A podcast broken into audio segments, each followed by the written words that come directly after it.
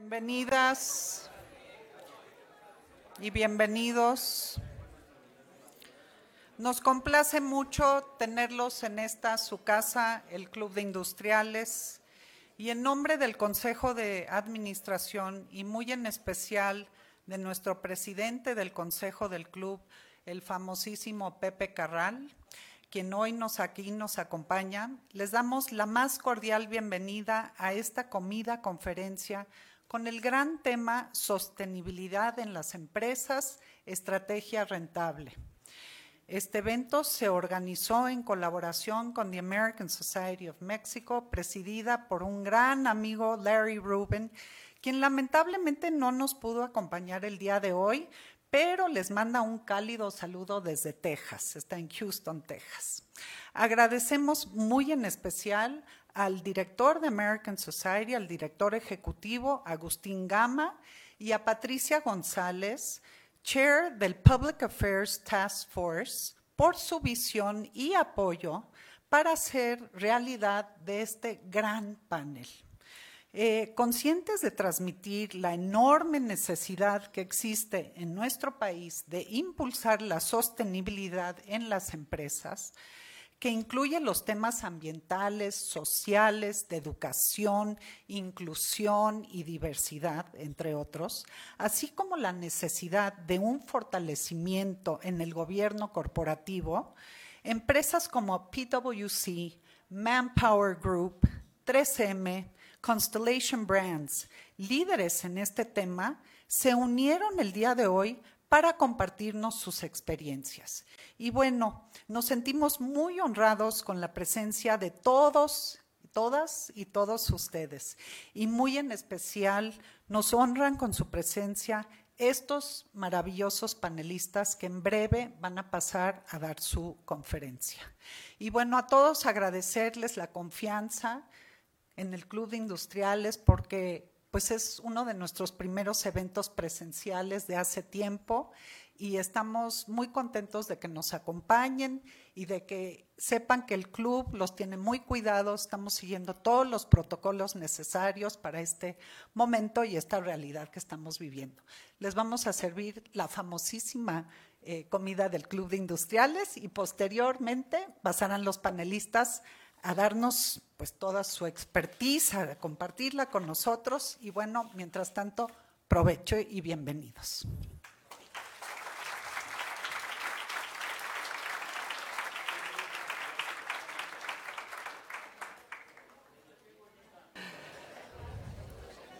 Bueno, esperemos que hayan disfrutado de una comida muy agradable y eh, nos vamos a permitir pasar un video institucional de The American Society de México, quien, eh, como les mencioné hace rato, fueron colaboradores para la organización de, de este evento.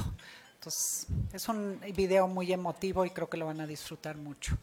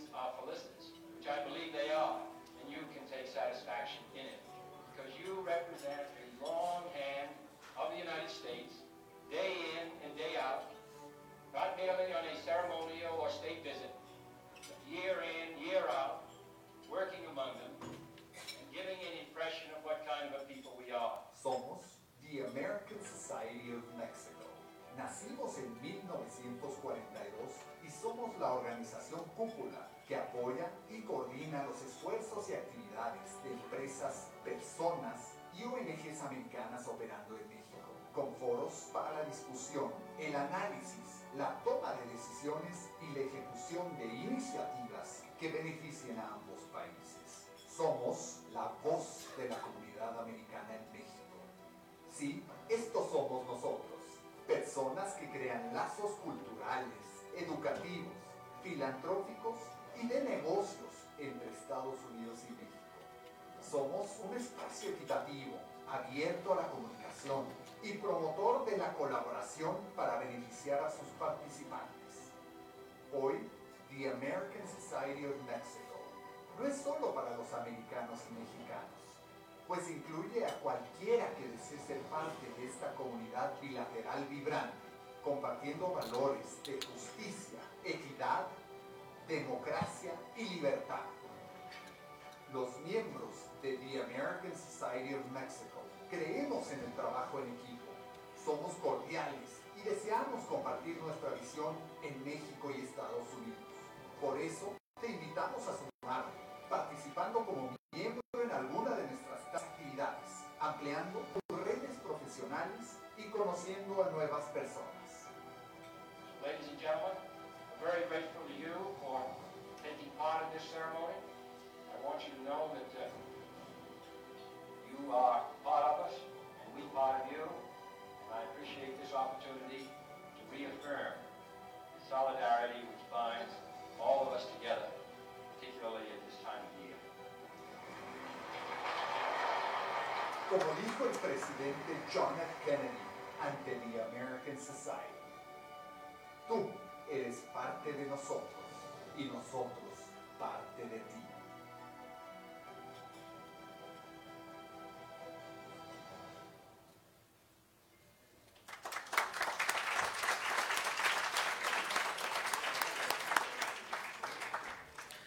Bueno, creo que he visto ese video en mil veces y se me sigue haciendo un nudo en la garganta, pero bueno.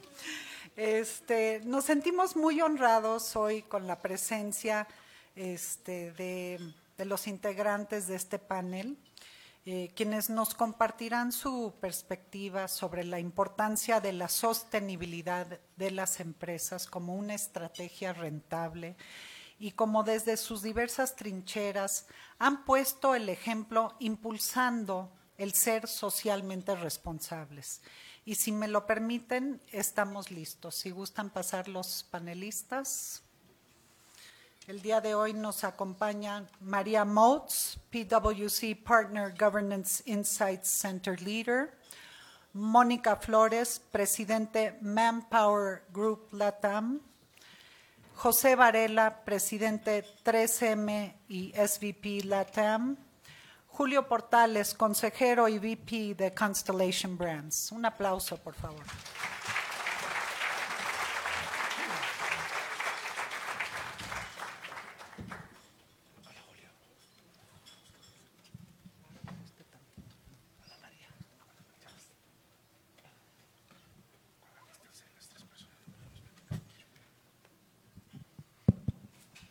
Bueno, pues bienvenidos a todos y pues entraremos en contexto de este evento. La nueva realidad del mundo empresarial implica cada vez más un concepto que ha adquirido una gran importancia al día de hoy. Las mejores prácticas medioambientales, sociales y de gobernanza. Esta visión resumida en las siglas ESG, Environmental, Social and Governance, ayuda a evaluar cuál es el impacto de las empresas y las inversiones en la sociedad y en el mundo. Es importante mencionar que ESG fue creada en 2004 por una publicación del Pacto Mundial de las Naciones Unidas y el World Bank llamada Who Cares Wins. Quien se preocupa, gana. De aquí nace la idea del desarrollo sostenible, como aquel modo de progreso que mantiene ese delicado equilibrio hoy, sin poner en peligro los recursos del mañana. Y aquí el punto medular es, no debemos olvidarnos del futuro. Y bueno, quisiéramos empezar con María, siendo tú una gran experta y promovente de este tema ¿Cómo surge el propósito corporativo en torno a ESG? cómo se entiende desde el interior de la organización el tema de ESG. ¿Surge por un mandato? ¿Surge desde el top management? ¿O surge desde los empleados? Bienvenida, María. Gracias, Pati. ¿Sí me escuchan?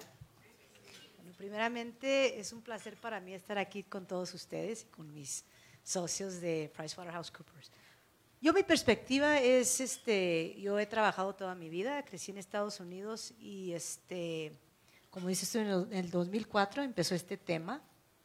En aquel entonces es cuando me hicieron socia aquí en Pricewaterhouse, en Estados Unidos. Y recuerdo que en el 2008-2009 hubo la crisis financiera en Nueva York y empezábamos a hablar sobre este tema de ESG con clientes. Y se hablaba que si Estados Unidos, y hablo solamente de Estados Unidos, mis, panelistas van a hablar de México también, que si íbamos a irnos al frente y adelante de Europa. Fast forward, vimos que no fue así. Los europeos se nos adelantaron por muchas razones y esperamos hasta hoy, como quien dice. Por alguna razón, con esto de la pandemia, ha habido mucho enfoque de inversionistas hacia las empresas. Y por eso, más que por mandato y regulación, hay un enfoque muy grande de los de la administración en todos los temas de I, S y G. Y a mí eso me da mucho gusto, porque he tenido varios roles en la firma, pero uno de ellos fue de diversidad, fui la líder de diversidad. Y este es un tema muy importante también, y ahora, porque el inversionista que tiene una compañía que se lista, eh, se lista con New York Stock Exchange o Nasdaq un 25 o un 40% de las acciones, el inversionista está presionando a la gerencia, a la administración. Y yo pienso que esa es la fuerza en Estados Unidos. Ahora, ahí vienen las regulaciones, los mandatos, etcétera, pero lo que está impulsando hoy en día a una empresa americana es outside los inversionistas. Muy bien. Pues sí es lo que está trayendo que, los stakeholders inviertan, ¿no? Sí. Muy bien. Este, bueno. Eh, Mónica, siendo tú una líder en este rubro, aparte de gran amiga del Club de Industriales y de la American Society, ¿cuáles son las ventajas para las compañías que implementan políticas de diversidad e inclusión? ¿Cómo podemos sumar e impulsar la participación de mujeres y cómo podemos implementar una cultura inclusiva en nuestras organizaciones. Bueno, aquí me tomas el tiempo porque si no me quedo dos horas hablando del tema. Este, bueno, déjenme darles un poco el contexto de lo que piensa, pensamos en Manpower Group. Eh, como miembros del Pacto Mundial y en este tema de responsabilidad corporativa de ESG, tenemos cuatro focos principales que son el planeta, el propósito y las personas y los principios de gobernanza. Cada empresa tiene que escoger en qué puede aportar más. Por supuesto, nos preocuparemos por el planeta, pero nuestra incidencia ahí es menor. En los principios de gobernanza, pues seguiremos los lineamientos y los compromisos que se tenga, pero tenemos mucho más impacto en las personas y el propósito, como una empresa de talento que somos. E, esa es la primera parte donde les contextualizo dónde estamos. Por otro lado, les doy ciertos datos. En la última encuesta que hicimos de escasez de talento en 2021, donde preguntamos a los empleadores si podían encontrar a sus candidatos fácilmente o no, el 69% de los empleadores a nivel global dijo que no encontraba el talento que necesitaba. Y en México es el 74%. Entonces, una razón de negocio más para enfocarte a people y purpose. Después les preguntamos, ¿qué haces para cerrar el gap? Pues algunos decían, volteo a ver otras industrias, invierto en capacitación, hago alianzas con universidades. El 2% decía, tengo estrategias enfocadas a jóvenes y el 0% estrategias enfocadas a mujeres. El 0%. Entonces, cuando tú dices, si voy en el siglo XXI, la digital revolución tecnológica post pandemia, a implementar una estrategia de negocios disruptiva y no tengo una estrategia de diversidad auténtica, medible, pública, este, que impacte los variables de todos los directores, no vas a poder avanzar en innovación, porque lo único que genera innovación es la diversidad de pensamiento. ¿Qué ventajas tienen las mujeres? Bueno, me invitan a otra conferencia, pero obviamente en las habilidades del siglo XXI, que son las que hoy son más demandadas, que tienen que ver con colaboración, comunicación, adaptabilidad em, y, e innovación, de esas cuatro, tres son básicamente femeninas. Quien todavía piense que tener mujeres en la organización es una moda, un programa de recursos humanos, pues correrá el peligro de ser obsoleto y desaparecer. Y pasando el tema de mujeres a la diversidad más amplia, ya con esto me cayó, este, la diversidad no solo es mujeres. Mujeres lo seguimos discutiendo y estamos pues muy atrasados en el tema. La diversidad tiene que ver con edad, tiene que ver con religión, tiene que ver con etnia, tiene que ver con background cultural, tiene que ver con muchas cosas más que todavía no tenemos en la agenda las empresas. Y me parece que en la medida que los líderes de las organizaciones no vean este aspecto amplio de la diversidad, en pocos años cerrarán las puertas de sus organizaciones porque no van a tener negocio. Totalmente.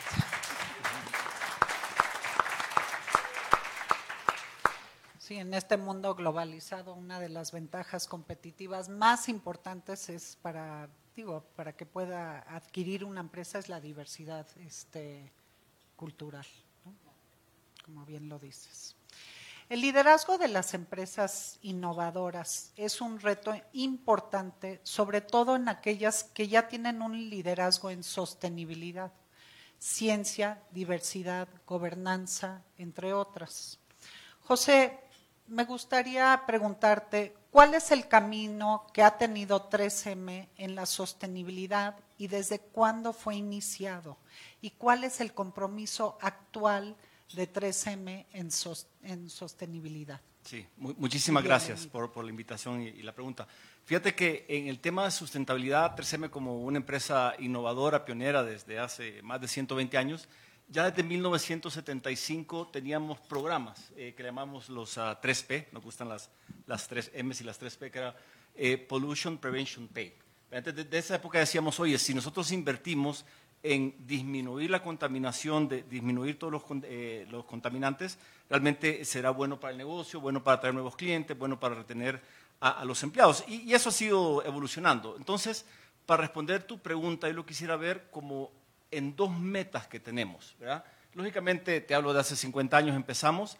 Eso ha derivado que ahorita la compañía, eh, una compañía americana global llena de métricas, oye, sí, ya tenemos un, target para ser una empresa eh, eh, neutral de carbono. Ya también tenemos metas para reducir la utilización del agua. actualmente ya el 50% de nuestra energía en todo el mundo ya es renovable y en el año 2030 tenemos que tener ya el 100% de nuestra energía renovable. Entonces, eh, como que sí han habido eh, grandes avances, pero eh, complementando mi respuesta y el segundo punto que quiero reforzar es también cómo no lo vemos solo como interno, sino también cómo lo vemos como externo. ¿verdad? Y nuevamente nos encantan las métricas. 3M desde hace cinco años desarrolla un estudio que se llama el estado de la ciencia en el mundo, donde le preguntamos eh, a mil personas en 17 países, o sea, 17 mil personas en total, qué, piensan de la ciencia. Y eh, las respuestas eh, han venido diciendo hace cinco años que veían a los científicos como nerds, blancos, con anteojos gruesos, lejanos y elitistas. Eso era hace cinco años, ¿verdad? Ahí, ahí eh, la palabra diversidad no existía. Eh, la pandemia nos trajo algo, dentro de muchas cosas malas, nos trajo algo bueno. Que la, hoy, en el último, los dos últimos estudios que hicimos, uno en medio de la pandemia y uno recientemente, donde eh, nos dimos cuenta de que la percepción de la ciencia, la confianza en la ciencia, aumentó muchísimo. Les hablo datos de México estábamos alrededor del 50% hace cinco años los mexicanos que creían en la ciencia. Estamos al 92%. ¿Por qué? Porque la ciencia nos trajo las vacunas, la ciencia nos trajo eh, los medicamentos. Y ustedes han leído muchos de, muchas, perdón, de los que realmente inventaron o desarrollaron las vacunas son mujeres. Entonces, como que la ciencia eh, dijo, oye, eh, mira, cuando hubo problemas serios, aquí vino, vinimos los científicos y científicas a dar la solución. Entonces, ha habido una percepción de que, oye, creemos en la ciencia, gracias, nos ayudaste a salir de una crisis horrible que fue el COVID. Hace año y medio lo único que nos importaba es el COVID. Ahora eso está evolucionando a que sí, pero tengo otros problemas. La humanidad está hablando. Tengo otros problemas. Tengo el calentamiento global, los plásticos en, los océanos, la necesidad de energía renovable, la cura del cáncer, etc. Entonces dicen, oye, si me resolviste aquello, COVID, me vas a resolver también eso. Entonces, ahí también en ese estudio vimos que hay una oportunidad de género. ¿verdad? Dentro de muchas cosas hay una oportunidad de género y vimos que necesitamos dar más visibilidad a las contribuciones de eh, las mujeres. Desarrollamos un concurso que realmente fue emocionante en 3M que se llama 25 mujeres emergentes en la ciencia latinoamericanas, donde queríamos recibir proyectos científicos liderados por mujeres, esa era la condición, que tuvieran impacto positivo en la humanidad. En toda Latinoamérica esperábamos 200, nos llegaron 1000. Y de esos 1000 elegimos, eh, lógicamente, 25 ganadoras y esas 25 ganadoras lo que queríamos es darle publicidad, visibilidad. Y fue realmente emocionante porque, y Mónica lo mencionó de alguna forma, eh, los hombres decimos la verdad y un poquito más, la exageramos, ¿verdad? Eh, siempre las mujeres como que son más cautivas y a veces hay que, hay que animarlas eh, a, que, a que expongan lo realmente las contribuciones que hacen. Fueron fabulosos los, los, eh, eh, cuando ellas exponían proyectos había uno de la córnea, había uno de desperdicios, había otro de médicos, cómo incrementar las cosechas, había realmente impresionante y al darle visibilidad, eh, una tuvimos eh, cinco ganadoras mexicanas, una terminó en Alemania, ¿verdad? Eh, dando dando su proyecto. Pero más que eso, también queríamos que fueran inspiración para niñas y niños también en estudiar ciencia. Publicamos un ebook donde están los 25 testimonios y proyectos de estas mujeres y ha tenido un impacto fabuloso para que más niñas y niños también se, se animen a estudiar la ciencia. Entonces, eso ha sido las dos contribuciones. Sí, tenemos nuestras métricas, cada día son más sustentables, pero ¿cómo apoyamos a que la ciencia siga avanzando en el mundo para la sustentabilidad? Qué maravilla. Oye, Pati, si me permites, sí, claro. este, hablando de mujeres y la ciencia, esta mujer que descubrió lo de la vacuna, del RDNA, se llama Jennifer Doudna. Y el libro se llama Code Breaker. Y si, si van a leer un libro, léanlo porque también está haciendo predicción de lo que viene, de lo que vienen los avances de la ciencia contra el cáncer y todo. Así que es fascinante. Sí, sí, es impresionante. Sin duda. Y bueno, 3M definitivamente es una empresa que ha estado muy comprometida en cuestiones de ESG y me da gusto escucharlo porque tengo una hija que acaba de empezar su segunda carrera en bioquímica. Entonces espero que, le den más y más impulso al, al género para, para que se comprometan con las ciencias de este mundo, ¿verdad? Pero bueno, eh, en plena crisis climática agravada por la pandemia de COVID-19, su contribución será fundamental para lograr una recuperación verde que impulse un desarrollo sostenible definido por primera vez en 1987 en el marco de las Naciones Unidas como aquel que satisface las necesidades del presente sin comprometer las necesidades de las generaciones futuras. Julio, en Constellation Brands, ¿cuáles son sus ejes en sostenibilidad y cuáles son los cambios positivos y transformadores que han venido impulsando? Y bienvenido. Muchísimas gracias, Pati. Si, resumo a tres, eh, para clarificar de alguna manera estos ejes, serían el número uno, que para nosotros es prioridad, agua, y ahorita lo, lo explico. agua sería el primero.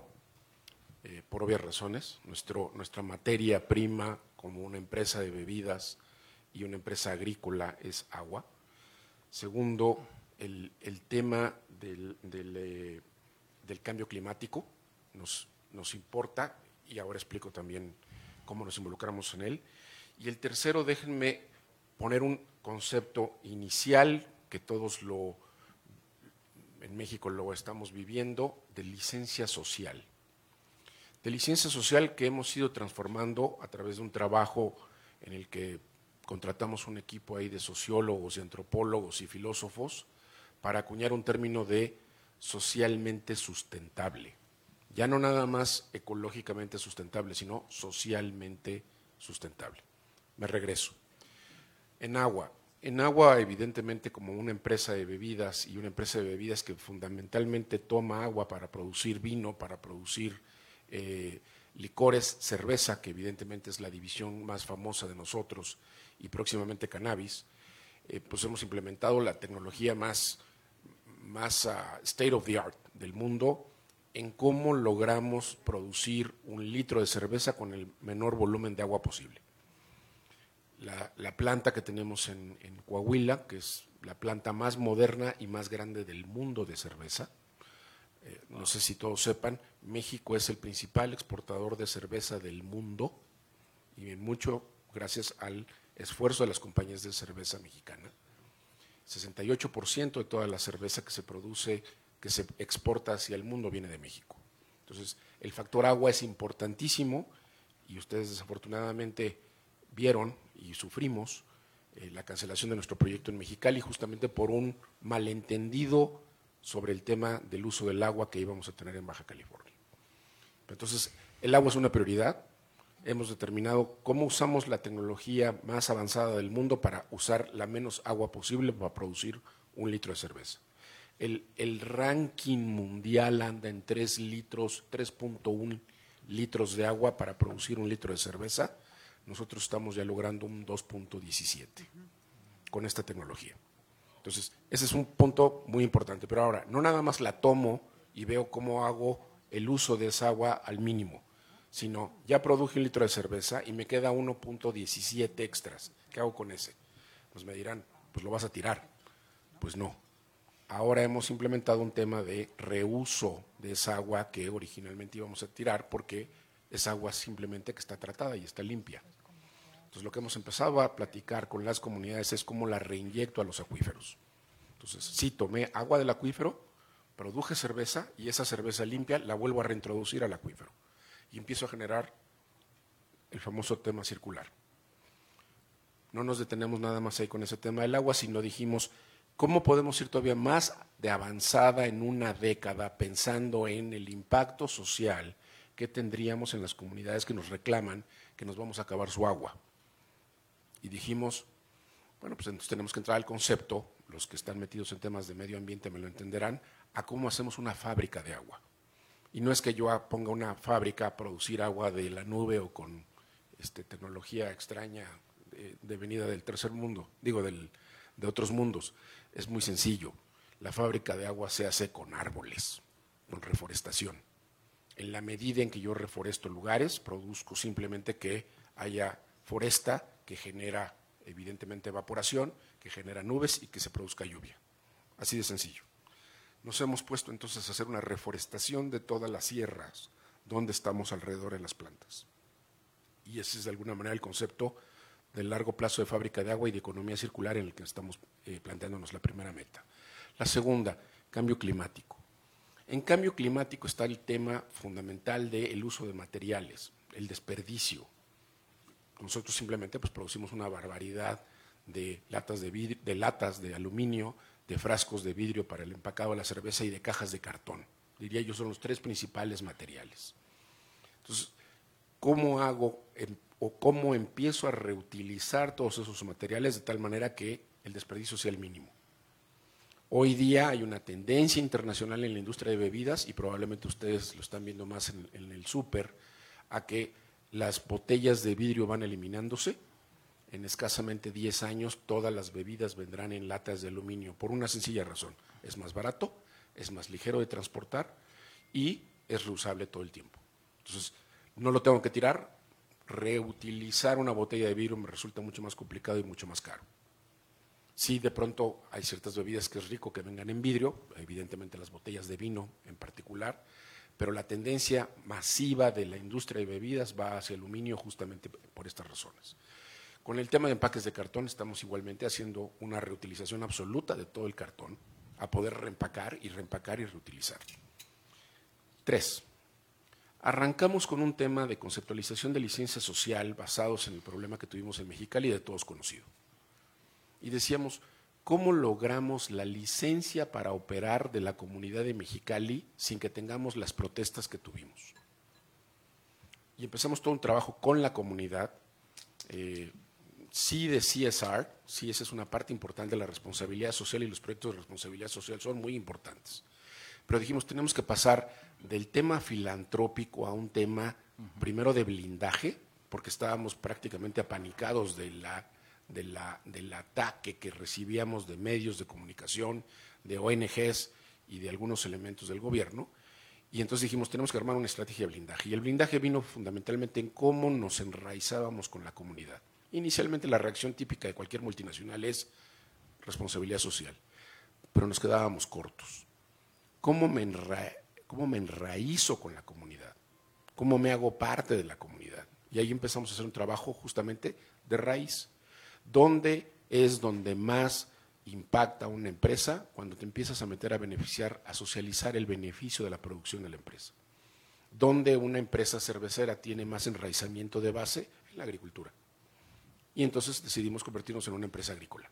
Hoy día estamos sembrando maíz, estamos sembrando eh, eh, cebada, naturalmente, para hacer cerveza sanita cebada, y vamos en proceso de crecer en otras siembras, cannabis seguramente en algún momento, eh, por la propia división nueva, pero estamos metiéndonos básicamente con la base de la pirámide a atraerlos de alguna manera, a encadenarlos a nuestra propia cadena productiva. Y cuando vimos que podíamos encadenarnos y que la, la empresa a final de cuentas iba a lograr en el mediano plazo una rentabilidad y una viabilidad de negocio a partir de estar enrezados con la sociedad, empezamos a acuñar el término de no somos simplemente una empresa preocupada por el medio ambiente, sino una empresa preocupada por cómo afecta directamente a la sociedad. Y de ahí el término de socialmente sustentable. Hasta aquí me detengo hasta ahorita. Genial, pues yo creo que a muchos, Tatiana Ramos de Conservation International, a Pepe Carral, que es un apasionado con los temas del agua, este, nos das buenas noticias, Julio.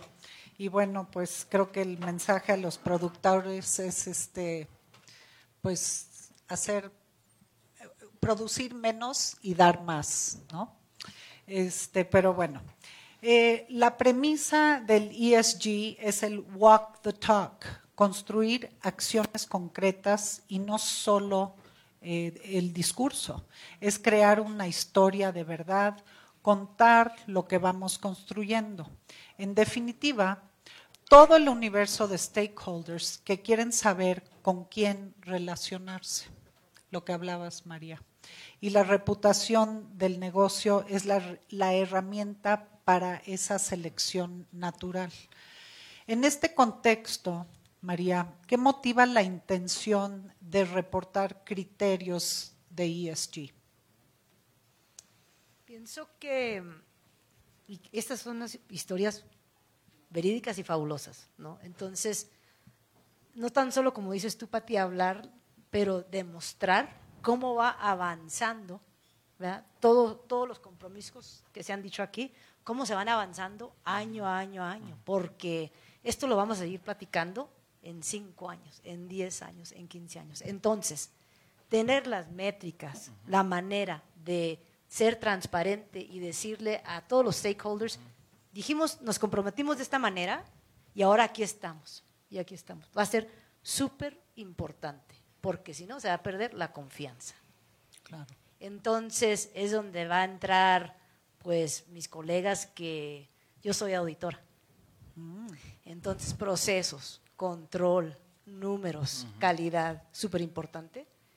Y pienso que vamos a entrar a una era donde tener esa confianza en las cifras y en los números va a ser muy importante, muy importante. Pero no es el auditor el que da la confianza, es la empresa, el personal que está ahí. Entonces empezar ya a, organizarse internamente, de cómo se va a hacer todo esto, va a ser muy importante para las Antes de que entre un auditor, antes de que entre este, alguien para revisar, tiene que estar todo ahí. Y esto es lo que sigue. Claro, que se convierta en parte de la cultura. Parte de la cultura. Alguien me dijo esta mañana, este, una persona muy sabia que, que está en uno de los consejos, que estamos construyendo, ¿verdad? Dijo, construyendo cultura. Y tiene razón. Claro. Algo nuevo. Pues qué maravilla. Eh, la diversidad e inclusión cada vez son factores más críticos para la sostenibilidad y competitividad de los negocios. Entender nuestro estado actual y la manera en que lo hacen las empresas mejor ranqueadas en este ámbito nos puede ayudar a dar pasos importantes hacia adelante. En el entorno de negocios actual, las compañías que construyan una cultura verdaderamente diversa e inclusiva son las que tendrán ventaja. ¿Cuáles son para ti, Mónica, las acciones específicas de tus Global Goals que le permite a Manpower Group ser parte de la construcción de un futuro más sustentable, diverso e incluyente. Bueno, creo que hablar de diversidad siempre es muy cómodo, porque solo se ponen propuestas y no hay ningún problema a vencer. Creo que hablar de diversidad se tiene que ligar al tema de negocios, al generar una marca empleadora donde sea sexy que la gente trabaje ahí, eh, donde tengas embajadores de marca, que nunca se vayan, que los retengas, que los motives. Pero yo creo que la diversidad también tiene que ver con la diversidad de capacidades del talento que tienes. Y hoy en un mundo cambiante se vuelve crucial que tengas dentro de tu equipo diverso las competencias que requieres para hoy para sobrevivir a la pandemia y a los gobiernos actuales y tal, las competencias que necesitas en dos años y las competencias que necesitas en tres. Y también tienes que tener en tu plan, y perdón que oiga horrible, una estrategia de despidos. Porque hay gente que aunque capacites no va a estar al nivel de las competencias que tú requieres como negocio. Y entonces hablo no solo de diversidad de edad ni de género y estas cosas, sino de diversidad de competencias. Me parece que hoy dentro de todas las visiones eh, que tienen los negocios siempre debería estar incluida la palabra personas y prosperidad, que va de la mano con todo el ecosistema de ESG. Me parece que hoy podremos garantizar la diversidad organizacional si implementamos programas de preskill para poder integrar mujeres a la ciencia o jóvenes a la ingeniería, o adultos mayores a la tecnología. Tenemos que hablar de reskill, del talento que hoy tenemos para que siga siendo competitivo, y tenemos que hablar de upskill para todos. Cuando esto lo demuestras en la práctica y haces pública las métricas y se corre la voz en redes sociales de que eres un buen empleador y que de verdad inviertes en capacitación y que de verdad tratas bien a las personas que se, se tienen que ir, empiezas a generar confianza. Y todas estas estrategias, y no quiero minimizar de ningún modo ESG y todo lo que podemos hablar del siglo XXI, de la era de los negocios, tienen como principal función generar la confianza que es la principal crisis que tenemos a nivel social. En la medida en que todos, desde los liderazgos y, este, y las gerencias y el equipo, generen esta confianza en que aunque te vayas de la empresa, yo te voy a tratar bien y te voy a dar herramientas para que consigas empleo en otra industria, por ejemplo. Eh, y voy a preparar tu retiro de tal manera para que tengas una transición efectiva. Y a las mujeres te voy a capacitar en esto que está lejos de tu ámbito ahorita, pero te voy a dar tres años para que lo hagas y empieces a generar este tipo de data y este tipo de talento, el ecosistema se hace más saludable, porque al final el propósito último es generar prosperidad, no solo generar dinero.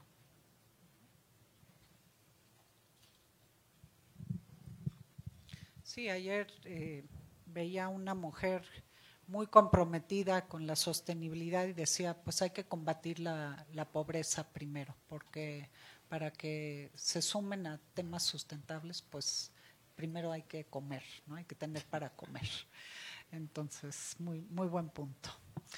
Eh, la armonía con las comunidades de las que formamos parte es un punto medular en todas las organizaciones. Para ti, Julio, ¿cuál es la retribución a la comunidad que genera Constellation Brands, en particular a las cadenas de valor con proveedores locales? ¿Y cuáles son los programas que han implementado en esta pandemia para generar innovación y bienestar en sus, en sus colaboradores y en la comunidad?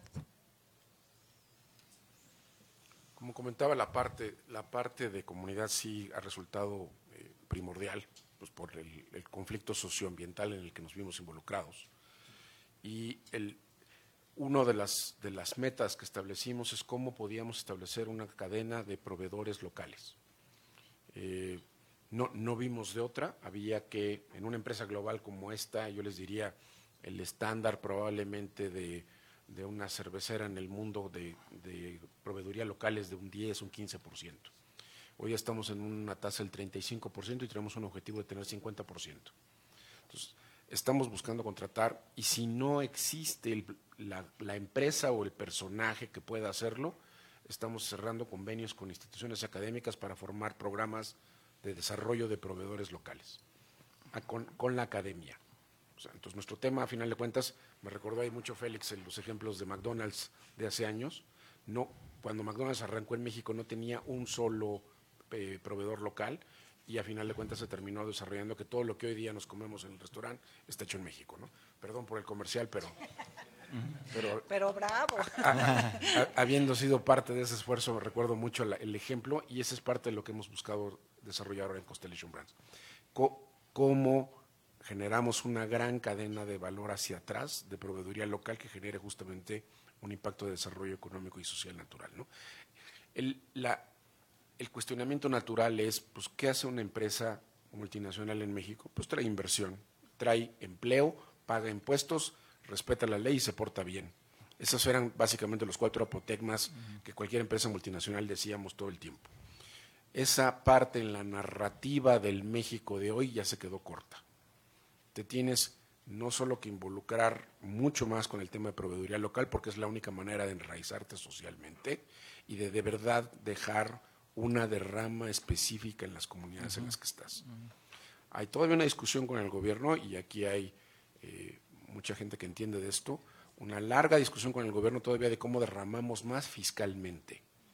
Y viene una discusión eh, densa los siguientes tres años de cómo las multinacionales podemos hacer una mayor aportación fiscal al país. Porque evidentemente hay en una serie de mecanismos legales eh, que utilizamos pues, para que parte de la riqueza que se genera, pues se regrese a headquarters y, se distribuya entre todas las multinacionales. Pero bueno, vendrá la, vendrá la discusión que a final de cuentas yo creo que es uno de los impactos que tenemos que analizar con mucho detenimiento y cómo hacerlo de la manera más apropiada para que tenga impacto en la gente. ¿no? Y segundo, el, el punto de programas.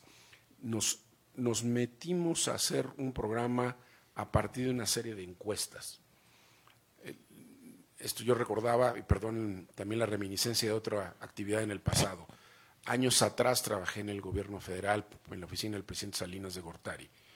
Y lo que hacíamos mucho cuando arrancamos Solidaridad era hacer encuestas, porque el punto era preguntarle a la gente qué necesitaba, no adivinar qué necesita, porque la costumbre del burócrata de escritorio es, pues yo creo que esta comunidad necesita esto y voy y le entrego algo que yo pensé desde un escritorio sin haber vivido su realidad.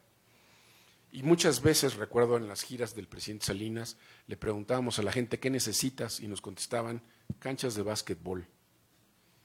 Y curiosamente uno de los programas más exitosos de Pronasol fueron canchas de básquetbol, no agua, no dádivas de pobreza. La gente quería simplemente tener un elemento de una cancha de básquetbol para tener un espacio recreativo. Y se empezaron a construir, se construyeron canchas de básquetbol como nunca en la historia. Bueno, ahora con ese ejemplo de hacer encuestas le fuimos a preguntar a las comunidades qué necesitas y con base en ese listado de necesidades hemos empezado a responder. la respuesta de la gente naturalmente es, ellos están entendiendo lo que yo quiero. Y ese, ese, un punto tan elemental como preguntarle a la gente lo que necesita, muchas veces nos falla. Y escucharlos, claro. Bueno, eh, sabemos, José, que los liderazgos en sostenibilidad a nivel global, América Latina y México, son mujeres. Platícanos de los puestos de liderazgo para mujeres en 3M. Sí. Mira, eh, muy, importante. Lógicamente, como mencionaba, ah, hay métricas que estamos siempre siguiendo para que podamos incrementar el número de mujeres y, diversidad en, en, general, en, sobre todo eh, eh, en nuestros cargos directivos, ¿no? que puedan entrar pero crecer a nuestros cargos directivos. te digo, en, mi comité de gerencia, la gente que reporta a mí, 60% son mujeres, entonces ahí tenemos una, una muy buena diversidad. Y también este, en México, que tenemos 10.000 funcionarios, 53% son, son mujeres. Entonces, creo que, que hemos ido avanzando. Eh, ahí la práctica es no solamente contratarlas, entrenarlas, desarrollarlas, sino que cómo mantenerlas y cómo crear un ambiente inclusivo donde una mujer tenga exactamente las mismas oportunidades que un hombre de seguir por muchos años eh, desarrollándose, creciendo. ¿no? Creo que la pandemia nos ha enseñado de que eh, podemos estar en la casa, podemos estar contribuyendo, podemos estar eh, desarrollándonos y al mismo tiempo preocupándonos de nuestra familia.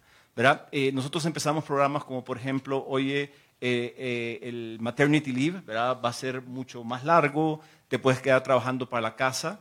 El maternity leave también lo pusimos como paternity leave, ¿verdad? Para que los padres puedan, puedan, Sí, puedan quedarse cuidando a los hijos por si la, esposa tiene que ir a, pues a, la oficina o, desarrollándose. Entonces, eh, la verdad que, no solamente es eh, tener, contratar diversidad, sino que, siempre se sientan incluidas. En este caso, tú me preguntabas sobre el liderazgo femenino, ¿no?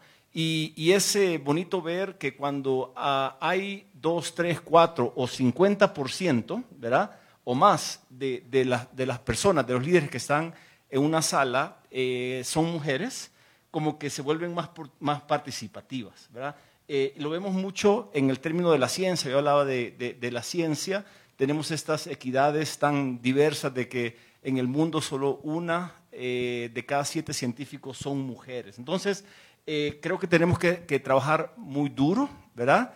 Y realmente tomar, la, eh, tomar riesgos, tomar riesgos y darle a, las líderes femeninas toda, toda, la oportunidad para que puedan hacer una vida eh, balanceada, me refiero carrera profesional y familiar muy, muy productiva. ¿no? Y, termino contando una, una anécdota personal que, que me encanta contarla, que es sobre cómo tomar riesgos y a veces los riesgos, eh, pues aunque uno piense que no, salen muy bien, ¿verdad? Yo recuerdo, eh, yo tenía, eh, tenía creo que 26 años, era gerente de, una subsidiaria de 3M y todas las contrataciones tenían que pasar por dos personas, por el gerente de ventas y por mí, que era el, gerente de finanzas en esa época. Y siempre nos llevamos bastante bien, pero pasó como una o dos oportunidades de que él contrataba y no me contaba, ¿no? Y se la dejaba pasar, se la dejaba pasar. Eh, pero una vez dijo, me dijo alguien, mira, esa chica que va ahí es la nueva ejecutiva de ventas de productos de oficina. Yo la, vi y lo, lo, considero que fue como un aprendizaje porque juzgué muy mal, ¿verdad? Juzgué muy mal. La vi y dije, mm, esa chica va a aguantar tres meses en la compañía. Va a ir a ver a un cliente y el cliente le va a decir, eh, no, está muy caro, no quiero tu producto, hija de papi, se iba a llorar donde, donde el papá iba a renunciar. Y entonces dije, yo lo llamé a él y dije, oye, esa chica que quieres contratar, por favor no la contrates. Me opongo rotundamente a que la contrates. Y me dice, no, yo la entrevisté, está bien, se está buena, eh, profesional, eh, tiene mucha, mucha energía. Me opongo a que la contrates. Mala noticia, pues ya le ofrecí el trabajo y la contraté. Y mi aprendizaje fue de que eh, seis meses después, la mejor ejecutiva de venta de 3M. Vaya aprendizaje. Un año después, promovida a gerente de marketing. Vaya aprendizaje. Y un tiempo después, esa chica hoy es mi esposa. Entonces, yo digo, tomen riesgos, tomen riesgos y aprendan de sus errores que puede salir muy bien. Ah, bueno. Oye, pues qué maravilla. Entonces, este. ¿Y sigue trabajando en 3M? Oye, es mi jefa.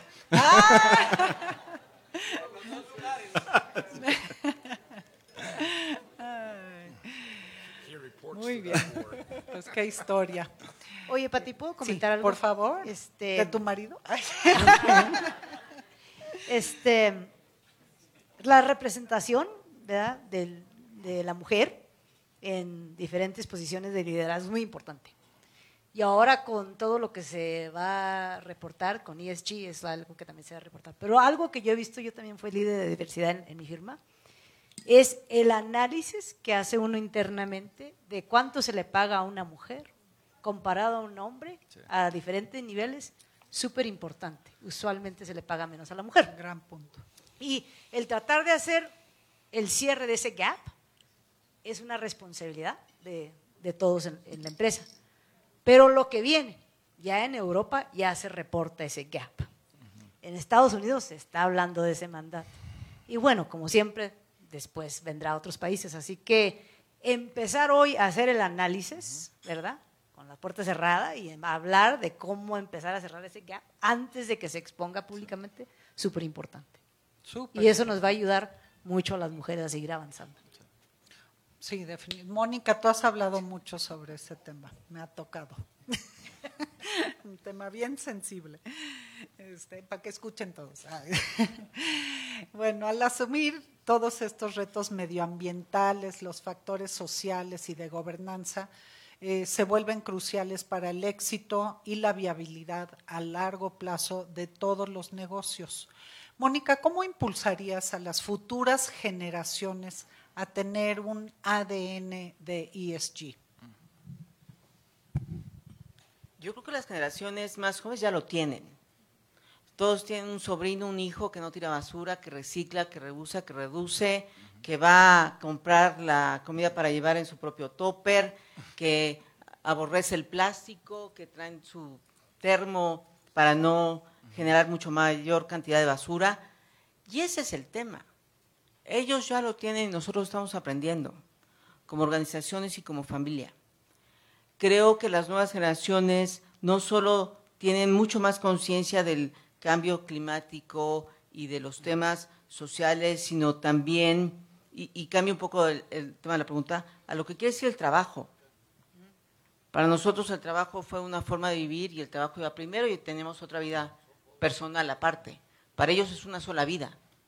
Y entonces el trabajo tiene que ser divertido, tiene que contribuir a mi crecimiento personal, tiene que contribuir a la sociedad, tengo que tener un líder que sea eh, mi coach, pero no mi jefe, y que me enseñe a ser mejor persona, y que el equipo sea de eh, personas extraordinarias. Y entonces cambia la concepción de, lo, de los liderazgos que ellos necesitan. Y me voy por ese lado más que tu pregunta, porque ellos ya tienen ese ADN. El gran reto que tenemos los países y en México es que tenemos que cerrar la brecha entre la preparación de estos jóvenes ávidos de crecimiento y de aprendizaje con las necesidades que tenemos como corporaciones globales o grandotas. Creo que la gran contribución al tema social que podemos hacer todas las organizaciones es cerrar la brecha, porque tenemos ahí talento disponible que carece de las competencias que se necesitan. Y no solo es invertir en tu talento actual en un curso de capacitación, es tener programas de voluntariado donde cada uno de nosotros dedique horas de entrenamiento a la gente o dedique horas de concientización a las empresas o sea mucho más crítico y que sea un liderazgo distinto. Porque me parece que todas estas estrategias globales de ESG, que son muy buenas, no las juzgo, no van a correr, quedan muy bien en el papel. Y haremos avances y reportaremos y los stakeholders y el precio de la acción y todo eso va a pasar. Pero en la medida que cada individuo no tome la responsabilidad de ESG en su propia vida, esto no va a generar cambios fundamentales que son los urgentes hoy. Te contesté otra cosa, pero lo tenía que decir. Bueno, si me permiten, voy a, a hacer referencia a una de las preguntas porque en, un par de casos se refieren a lo mismo. Y Fernando Silva y también mm, me parece que Isabel Bañasco se refieren a, con la tendencia creciente de ESG, cada vez vemos más greenwashing, social washing, rainbow washing. ¿Cómo ven este problema y qué creen que tiene que pasar o qué va a pasar para llegar a un punto donde el greenwashing ya no sea opción, lo común? ¿Qué tiene que evo- evolucionar? Yo voy a empezar. Pienso que las, am, primero responsabilidad de las empresas, que si tienen un poquito de greenwashing, o sea, diciendo cosas que no son tal cual todavía, que empiecen a hacer mejor con sus procesos y controles, etcétera. Sí va a haber, a lo menos en Estados Unidos, sí va a haber más, más este, mandatoriamente del SEC, se va a enfocar mucho, Gensler está muy enfocado, y como siempre, Estados Unidos y México, como decía en el, en el video, somos uno, ¿no? Así que va a llegar aquí también. Entonces, sí pienso que va a haber más regulación en esta área del greenwash. Yo, yo tal vez ahí quería agregar y algo que había dicho María antes.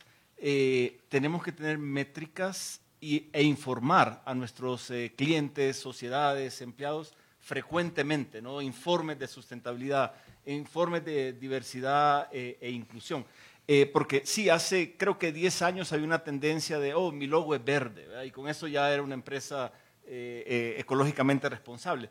Eso, eso está cambiando, ¿verdad? Hay más métricas y creo que el contrabalance al greenwashing es el social media, ¿verdad? Si tú no estás, si no estás haciendo algo real, sooner or later, ¿verdad? Va a salir en social media. Y acuérdense que hoy tenemos WhatsApp, ¿verdad? Así que Hoy sí. hoy sí. Ayer no, pero hoy sí. Eh, aquí tenemos una pregunta de María Guadalupe Robles que me parece muy interesante y no hemos tocado ese tema que es ah, ¿cómo visualizan el cuidado y protección a los mares en México? ¿Tienen un impacto tan importante como la reforestación? Mónica. Yo no soy experta en el tema, pero este, por supuesto, una de las posibles 13 crisis futuras, además del colapso de Internet que platicábamos Pepe y yo, es eh, el exterminio de los peces. Entonces, no, no solo son los árboles, es el mar y todo el ecosistema natural eh, del mundo, ¿no? Em, sí, y, y, y complementar un poco la, la pregunta anterior es, tenemos, vamos a tener más métricos y cada vez van a ser más públicos. Y en un mundo más transparente, las organizaciones, las personas que no hagan verdad estos compromisos públicos van a colapsar. Y esa es la gran noticia, que ya no podemos mentir en el reporte anual. O ya no podemos mentir en la nota del periódico, del artículo, ¿no? Hoy estos jóvenes que son mucho más verdes, mucho más conscientes, mucho más exigentes, son también unos grandes jueces por el tema de la transparencia. Julio, ¿quieres agregar algo al respecto? Nosotros tampoco tenemos mucha actividad con el mar. Este, sin embargo, hemos estado contemplando con todo el problema hídrico la posibilidad de empezar a utilizar agua desalinizada de mar. Ya. Y México tiene 11 mil kilómetros de litoral, o sea que hay un área de oportunidad muy Bru- importante brutal. ahí. Brutal. Este, bueno, vamos a ver una pregunta igual de María, María Guadalupe Robles, es para Manpower. ¿Cuáles son las tendencias en nuevas capacidades, competencias y puestos? ¿Y cómo se comunican y coordinan con las universidades para que los estudiantes tengan oportunidades laborales en las empresas? Más fácil.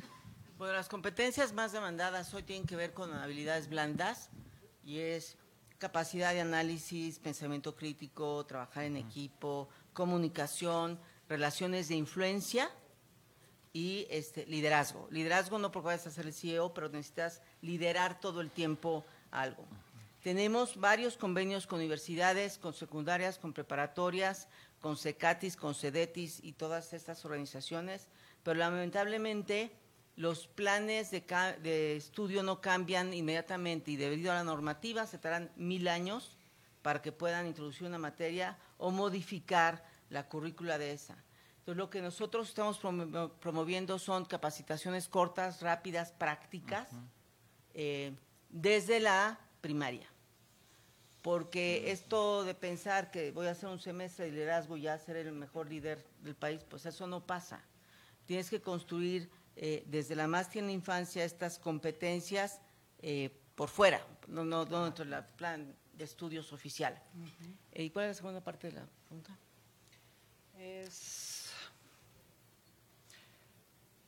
cómo se comunican y coordinan con las universidades. Bueno, tenemos estos planes, pero me parece que algo que, queremos hacer más de lo que hacemos y que todos somos responsables es poner esta información al alcance del público. No es de las universidades o de las escuelas. Miss Lupita va a podrá hacer muy poco. Tienen que ser los padres de familia los que tengan esta información, porque la educación no se delega en la escuela la educación es en casa y entonces que los papás sepan que está bien que su hija pueda ser ingeniera o astronauta y no desde chiquita le tengan que decir que tiene que ser maestra. Que está bien que su hija o su hijo no se casa a los 23. Que está bien que eh, tenga amor por las matemáticas y que se vaya a una escuela donde haya puros hombres, que son los tabús que tenemos en nuestro país para estas carreras STEM que habíamos hablado. Eh, hay mucho trabajo por hacer, por compartir información de manera muy sencilla. Eh, hablar de sueldos, o sea, vas a ganar más si estudias ingeniería que si estudias decoración. Ese tipo de información muy práctica y muy terrenal es la que hace falta socializar. Eh, nos ha costado mucho trabajo. Yo incluso alguna vez hablando en una escuela muy prestigiada pública, uno de los profesores a los que les estaba hablando yo, la conferencia de en el mundo global, pues tienes que hablar inglés, porque si no, estás un poco incomunicado. Y me decía que me interrumpió la conferencia y me dijo, en, en los 80 años que tiene esta escuela y los 23 que yo tengo de dar la materia de ingeniería no sé qué, no he necesitado el inglés. Si eso piensan los maestros, pues los alumnos van a ir por el camino creo que, por eso yo de las horas de voluntariado, porque solo entre todos masivamente podremos ir cambiando un poquito la concepción de la gente, de lo que hay que estudiar, cómo hay que estudiar y lo que hay que construir. A veces es mejor que dejes que a tu hijo estudie, digo, vaya a un equipo de básquetbol, porque aprende a trabajar en equipo y la disciplina del entrenamiento y aprende a ganar y a perder, a que si lo tienes aprendiéndose de memoria los ríos del país. No porque no sea importante pero hay muchas más acciones que ayudan a construir estas habilidades, porque lo que sabemos hoy se hace obsoleto muy rápido. Cuando un chavo sale de la escuela, a los dos años la mitad de lo que aprendió ya no sirve. Mm. lo que tiene es que construir la capacidad de aprendizaje constante. Y eso es lo que nos falta. Pues tenemos los programas de educación dual, ¿no? Que Alemania es Exacto. líder en esos programas. Este, en mi época había un crédito que te daban en la universidad que se llamaba On the Job Training y contaba como una de tus clases si trabajabas en algo relacionado con tu carrera. Entonces, pues obviamente era más divertido, ¿no? Irte a trabajar y ganarte unos pesitos, unos dolaritos, porque fue. El concepto de upskilling también nos aplica a todos aquí en esta, en esta reunión. Es muy importante que también nosotros estemos al corriente en todo lo de la tecnología, etcétera, y exíjanos, ¿verdad? Digital, todo lo digital es súper importante para nosotros también, no tan, no tan solo para los jóvenes. Claro. Oye, María, y aprovechando que tienes el micrófono ahí cerquita, ah, Patricia González nos hace una pregunta para ti. ¿Cómo estás promoviendo con las empresas las mujeres en consejos y cómo percibes la reacción de los consejeros? Bueno, este, gracias Patricia. Pienso que ya hoy en día la mayoría de los consejeros, tanto en Estados Unidos, Europa como en México, aceptan que hay que tener más diversidad en, el consejo. diversidad de todo, independiente, o sea, que vengan consejeros que sean independientes de la administración, es súper importante, mujeres y otros. En veces, de vez en cuando escucho, Patricia, que no hay suficientes, no hay suficientes mujeres. ¿Dónde están? ¿Dónde las encontramos? Y pienso que es una pregunta lógica. Y nos corresponde a varios ayudarles a encontrar las muchas mujeres que están muy capacitadas, listas el día de hoy para, para hacer, estar en el consejo. Y ayudarles, porque pienso que estamos en una journey, una jornada para llegar a, a donde vamos. Y yo en lo personal pienso que lo más importante no es prepararnos para estar en un consejo como mujeres, sino para tener un network que incluye a los hombres, que nos ayuden a llegar a ese consejo, que nos apoyen, que nos den esa oportunidad aunque no parezcanos alguien que debe estar en un board of directors, que nos den esa oportunidad y nos abran las puertas. Y eso es lo que les digo. Me han entrevistado y todo y es lo que digo. Habemos suficientes, nos faltan oportunidades y los hombres nos pueden patrocinar. Bueno, y cabe mencionar que Patti González fue la primera dama mujer nombrada consejera de PwC en el mundo, me parece, ¿no? Sí. En Latinoamérica, perdón. Sí. Pepe Carral. Simplemente para recordar que la mujer en México ha sido una guía tan, tan, tan positiva y tan valiente que hablo como consejero de la UNAM.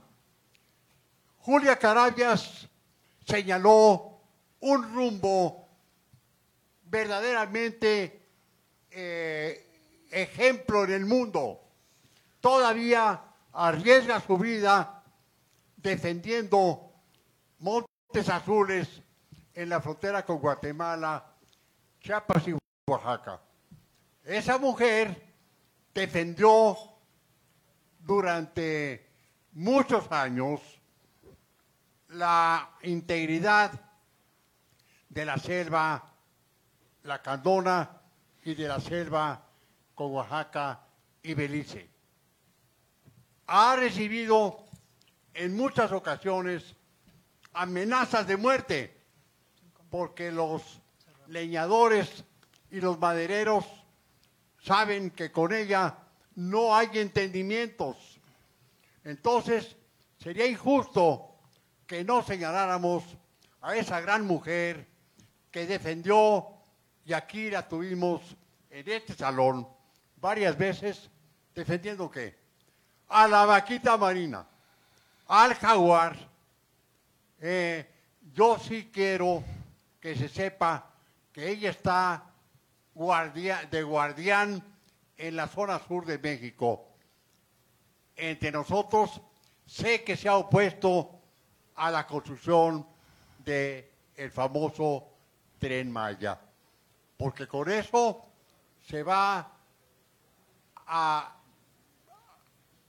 quitar una cantidad de oportunidades a los, eh, a los animales y a los árboles que están conjunto al famoso trayecto del Tren Maya.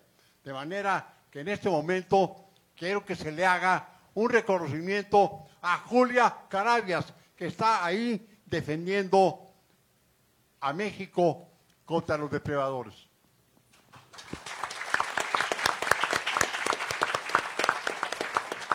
Gracias, Pepe.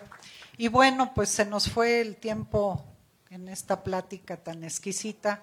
Yo les pediría, si nos regalan un minutito más, eh, que cada uno de los panelistas resumiera en un minuto su sales pitch este, para que los stakeholders tengan confianza y les sea atractivo invertir en su organización.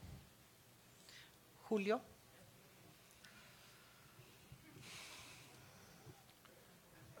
Voy a hablar de tus stakeholders.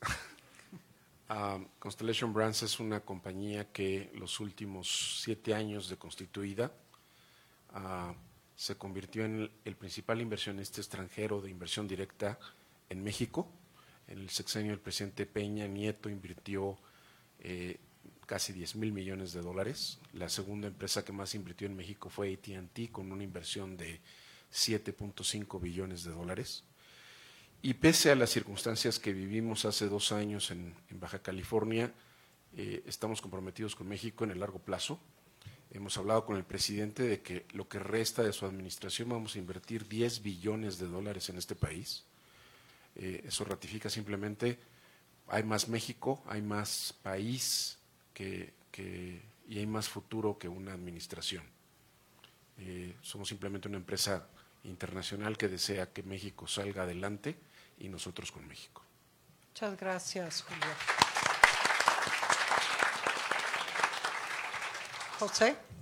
Sí, gracias. Mira, eh, 3M tiene 75 años ya de operar en México y vemos el futuro a, a, mediano y largo plazo. No quiero hablar de, ni de tres años ni de cinco años, sino que de los próximos 10, 15, 25 años. Eh, Mex México es un país de futuro y hay que creer en México. Y para eso necesitamos, primero, cuidar el medio ambiente. Segundo, todo lo que sea diversidad, inclusión y también ahí agregaría eh, oportunidades para todos, ¿verdad? Hablamos mucho de cosas muy buenas cuando hablamos de diversidad, que es eh, eh, género, que es preferencia sexual, que es discapacidad, discapacitados, todo eso está buenísimo. Pero también tenemos una gran población, un porcentaje muy grande de la población que no ha tenido las oportunidades ¿verdad? Eh, para progresar, para salir de la pobreza. Mónica lo hablaba, ¿no?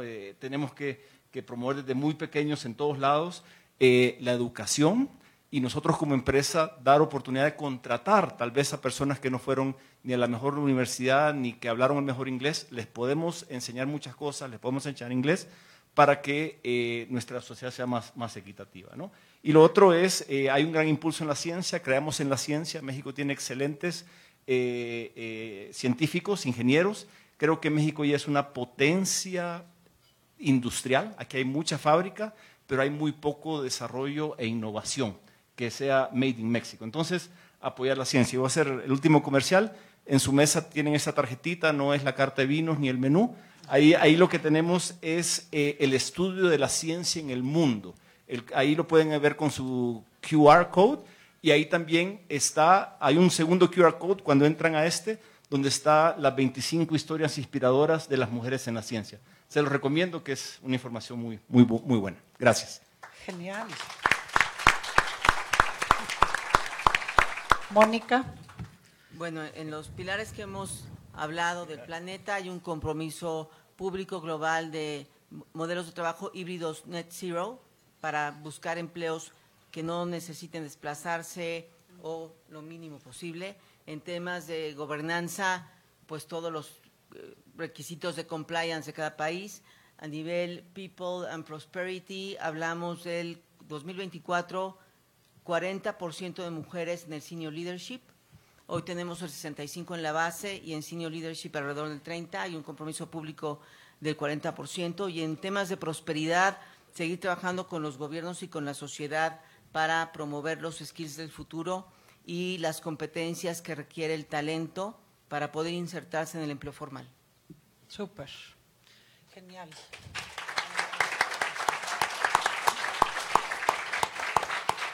Yo por último solo quiero decir que, que, que, me voy muy contenta y muy inspirada por todo lo que escuché hoy.